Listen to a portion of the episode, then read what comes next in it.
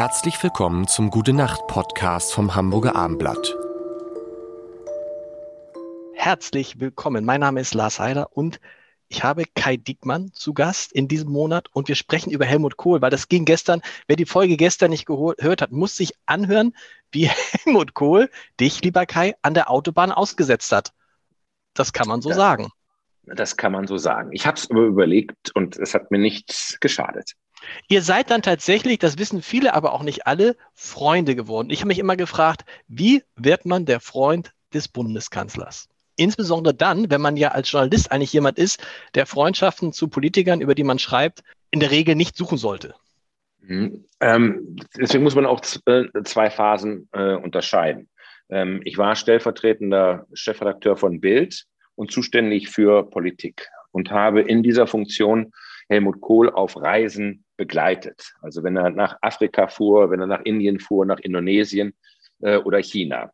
Und ähm, ich hatte mir vorgenommen, ähm, nicht darüber zu schreiben, was auf Pressekonferenzen passiert und welche Geschäftsabschlüsse getätigt worden sind, sondern äh, in meinen Kolumnen oder in meinen Berichten über diese Reisen diese Fragen zu beantworten, die mir meine Freunde nach Rückkehr wirklich gestellt haben. Und da wollten nämlich wissen, wie ist das, wenn man mit dem Helmut Kohl elf Stunden an Bord äh, äh, eines Flugzeuges ist. Schläft er dann auch? Sitzt er bei euch? Äh, guckt ihr dann Filme? Was gibt es zu essen? Und äh, was passiert da so? Deswegen hatte ich mir vorgenommen, ich schreibe ein äh, Tagebuch über diese Reisen und habe gesagt, wenn ich dieses Tagebuch schreiben soll, also eine andere journalistische Darstellungsform als das übliche, muss ich ganz dicht an ihm dran sein.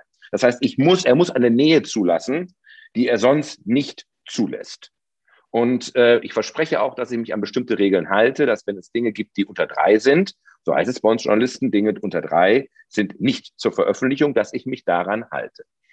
Und äh, er hat sich auf dieses Experiment eingelassen. Und ich bin dann äh, wirklich auch in für ihn schwierigen Situationen dabei gewesen. Also beispielsweise in Indien, das war die Reise, auf die ihn seine Frau nicht begleitet hat. Da gab es damals viele Spekulationen. Da war sie im Krankenhaus mit ihrer Penicillinallergie. Das war gerade passiert.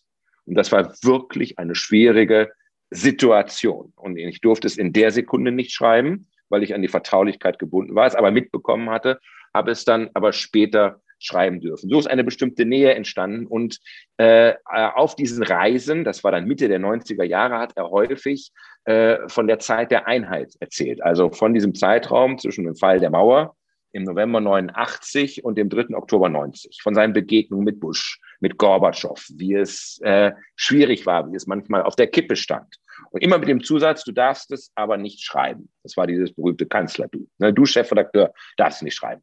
Ich also das, also das ist geschrieben. Es ist kein echtes, also ihr habt euch da nicht geduzt. Du hast immer gesagt, nein, Herr nein, Bundeskanzler. Nein. nein, nein, okay. Ja, das, und er immer Herr Chefredakteur und du. Das war bei ihm so üblich. Okay. Ähm, mhm. Und er hat immer gesagt, du darfst es nicht schreiben. Und ich habe es aber aufgeschrieben.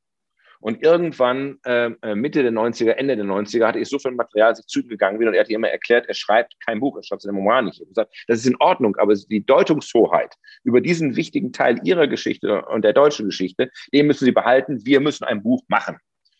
Daraus ist ein Buch geworden, was dann auch ganz erfolgreich war mit, äh, ich glaube, 25 Wochen auf der Spiegel Bestsellerliste und wir haben auch über ein Dutzend äh, Übersetzungen international hinbekommen. Darüber ist eine gewisse Nähe entstanden. Aber er war ja immer noch Bundeskanzler und deswegen gab es ja auch immer diese Distanz. Als er nicht mehr Bundeskanzler war, im Jahr 98, von dort an 99, war ich Chefredakteur der Welt am Sonntag. Und dort sind wir dann äh, an einem Abend uns das erste Mal wirklich näher gekommen, als er mich auf einer Veranstaltung traf in Bonn. Er wohnte noch im Kanzlerbungalow, aber die rot-grünen Herren waren schon eingezogen und hatten ihm auch alles Personal abgezogen. Und da vergesse ich nicht, wie er sagte, kommst du, Chefredakteur, du, Chefredakteur, noch auf ein Glas Wein vorbei? Und dann bin ich in diesem Bungalow, den ich von vielen Besuchen kannte, hell erleuchtet mit viel Personal. Und es war alles dunkel, da war nichts. Und ich habe dann irgendwo eine Flasche Wein aufgetrieben aber kein, zwei Gläser, aber kein Korkenzieher. Und am Ende saßen wir dort mit dem Kanzler, dem Kanzler der Einheit, und ich habe den Korken in die Flasche gedrückt, damit wir überhaupt in der Lage waren, dann ein bisschen Wein rauszubekommen.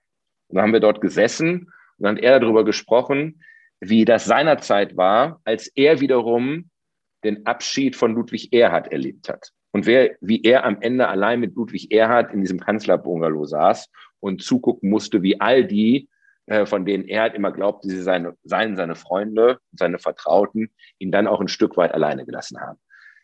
Das waren die Momente und er war nicht mehr Bundeskanzler. Er war Ex-Kanzler, wo wir uns näher gekommen sind und dann natürlich im Zusammenhang mit der Spendenaffäre, in der es sehr viele Momente gab, in denen er sehr alleine war und vor allem dem furchtbaren Selbstmord äh, äh, seiner Frau, ist dann etwas geworden, wo wir uns sehr nahe gekommen sind. Und dann gab es eines Tages äh, ein Paket, das kam aus Ludwigshafen. Stopp.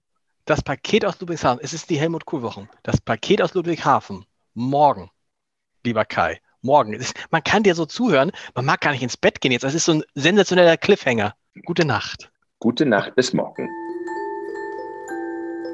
Weitere Podcasts vom Hamburger Abendblatt finden Sie auf abendblatt.de slash podcast.